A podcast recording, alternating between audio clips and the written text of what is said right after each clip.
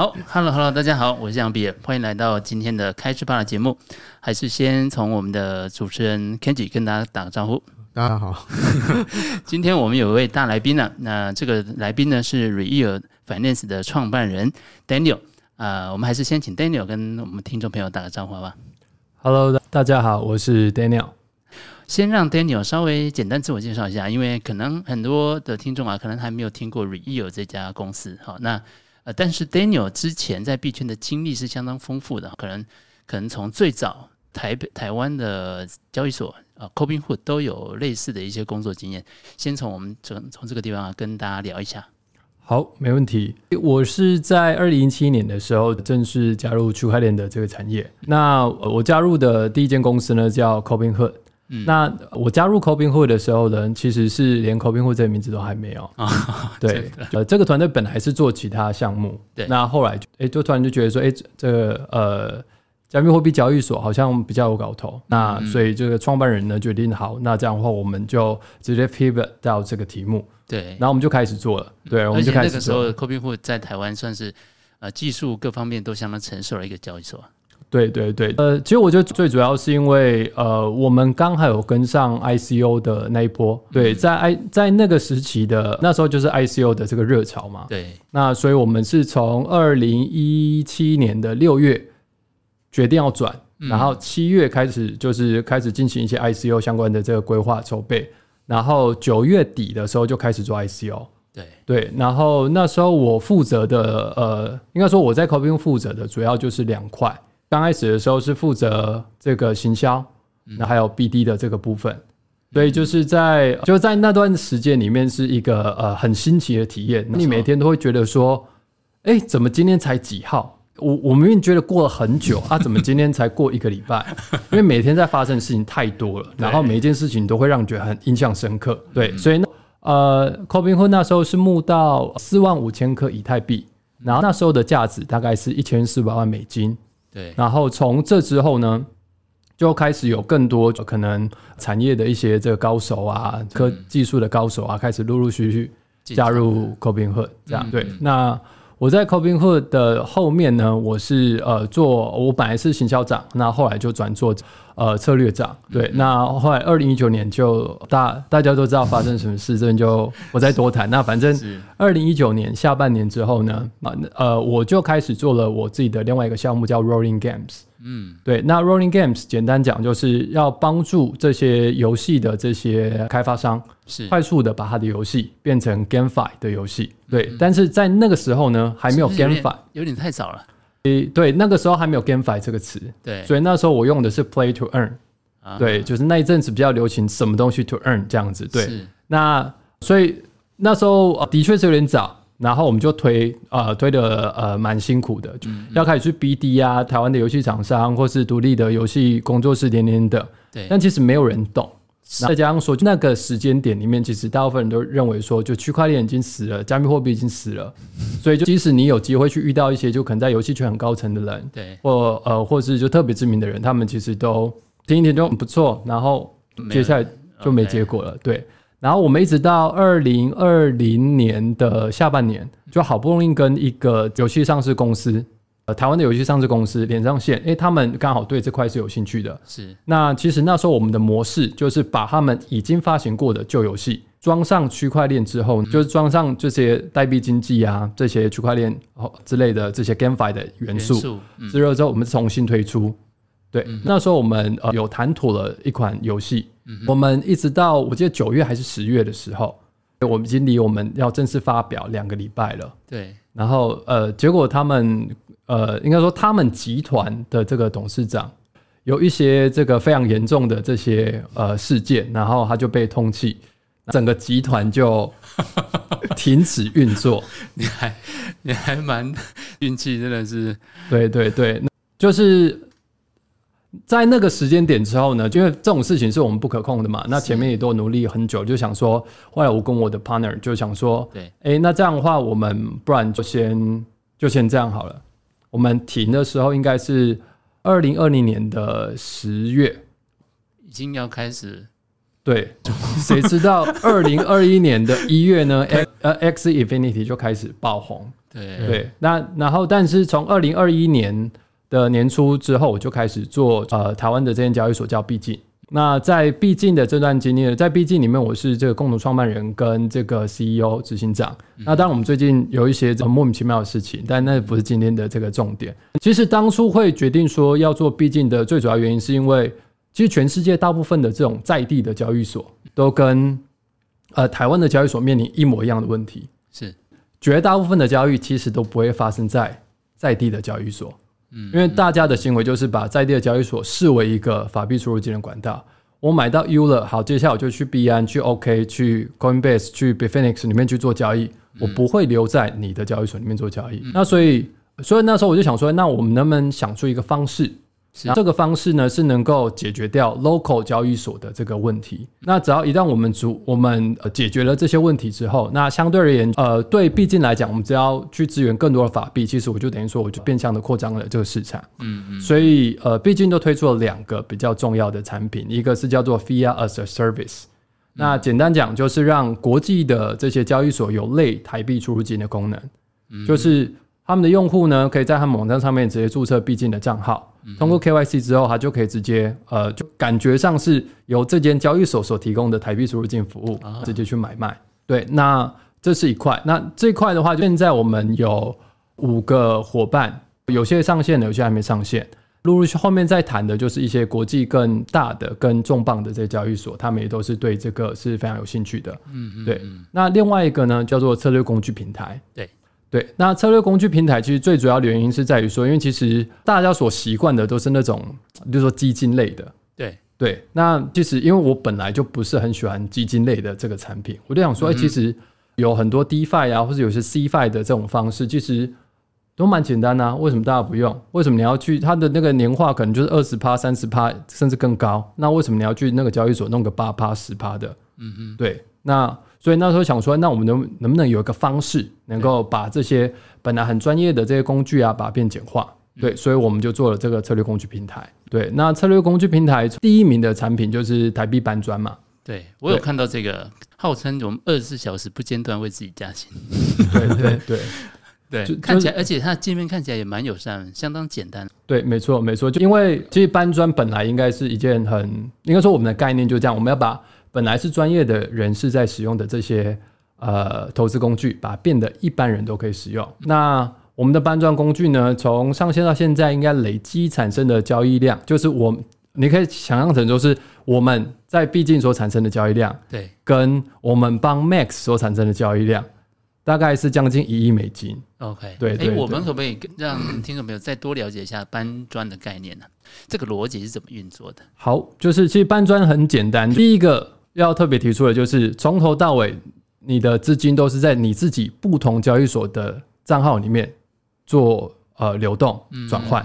好，所以就是第一个是你必进的账号，因为必进的这个 USDT 是长时间都比其他交易所便宜的，所以你看你就用台币买到便宜的 USDT 之后呢，那我们的机器人就会打一半到 Max，打到 Max 之后，如果 Max 那边已经入金成功，而且还是价格还是比毕竟这边高的话。Max 这边会把 USDT 卖掉，所以你就取得到台币。嗯，毕竟这边会同时买，那你就锁定这中间的价差利润。是，那这个价差利润在呃今年的呃四五六月的时候是非常非常好的，就是那时候价差是有夸张的时候，会到可能就是我做一次交易赚一次就是零点八 percent，那你就大概想说零点八 percent，我一个月可以搬的有差不多二十天。十二个月，所以算下来其实 APY 是七十趴、八十趴，然后有些那个用户他秀出来那个图甚至到一百多趴。那这样搬完那边你把美元卖掉了，这边把美元买进，然后你总有一天要把两边的钱交换吗？还是怎么样？是每一天都会交换。呃，台币你会从那边流流过来？对对对，呃，我们的机器人会这样做，我帮你。一呃一买一卖完成之后，你在 Max 里面拿的是台币嘛？那拿到台币之后，你就可以选择说我要不要自动执行提领，我就领领回你的银行账号。那你等明天你再入金手动，就这边没办法自动，只能手动，你只能手动的入金，再入金到币金里面。再重新再来一圈。OK，对，所以它是每天都是这样一直在转的。了解。那那我们怎么样让它资金规模大概多少的的呃部位比较适合这样操作？可能不会有人每天吧。如果零点零八这样，你也很难转嘛。其其实我们的 我们的用户大概是每天。对，那重点应该是这样讲，因为它中间的摩擦其实呃唯一的摩擦其实就是呃 Max 的台币出金的。对。这个费用，嗯，对，但它出一次是十块还是十五块，忘记了，对，好像是十五块，对，就是那是唯一的一个固定的成本。嗯、那但所以基本上我们就抓说，你只要你开单最小开单金额会是六万块台币，嗯，六万块台币的话，这样换算起来就其实就可以得到不错的年化。哦，所以真的有客户是每天这样从 Max 把钱又转出来，对，就就基本上是只要是我们的用户进搬砖的。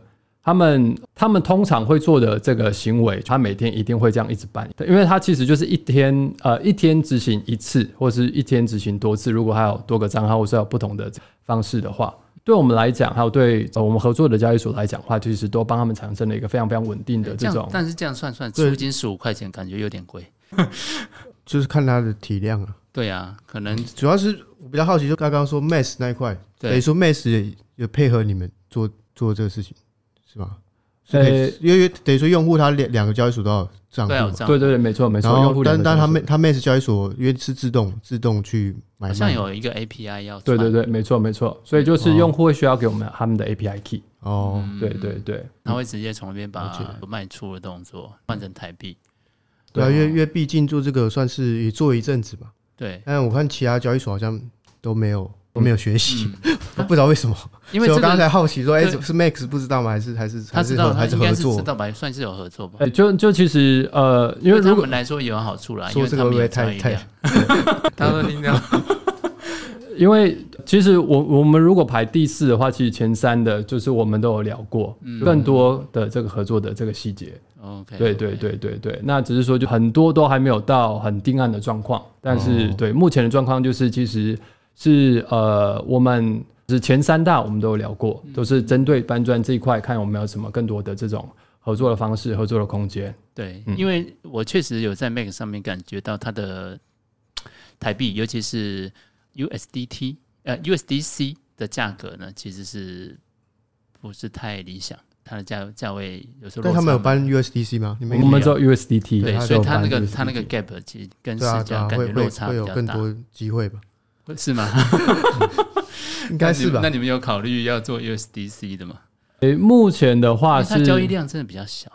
对，这样小可能没办法支撑，太好办。因为其实还有另外一个点是在于说，就像因为你就算嘛，我的资金规模是我的上限是五百万台币一个月，那五百万台币的这个限制是 max 的啊，因为它就是定出来的，这银行给的限制就是一个用户最多一个月只能。出金五百万台币，那所以这个就是一个硬限制嘛。那所以硬限制来讲的话，五百万除以二十，大概就哦，如果我每天要搬的话，我大概就是用这些钱来搬。对，那如果说就是，如果我想要更快的搬完的话，那我我就有可能我就会呃，像我们有用户就是一次搬就一百万台币，一百五十万台币在搬，那可能这个月就执行个可能一个礼拜，就是五个工作天，工了，对，他就收工了，他就收工了。哎，其实也不错。就换一个账号，不要乱交，没有啦，乱讲乱讲。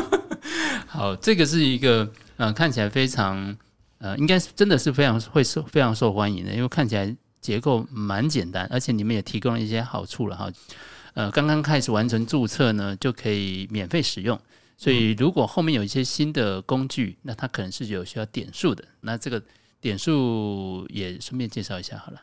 好，我们目前的话还有另外两个工具，一个是 Bitfinex 的放贷，嗯，那呃另外一个呢是 DeFi 的这个工具，对，那呃 Bitfinex 放贷的这个工具呢，它其实就是呃等于说你把你的资金。呃，一一样是到你自己的 Bitfinex 账户里面，你给我们 API 帮你操作你的这个账户来做放贷的这件事情。那放贷它其实就是把钱借给那些要做杠杆交易的这些交易者。对，那 Bitfinex 会负责撮合跟负责帮你收回你应该拿到的利息。那简单来讲，它就是一种去中心化的券商。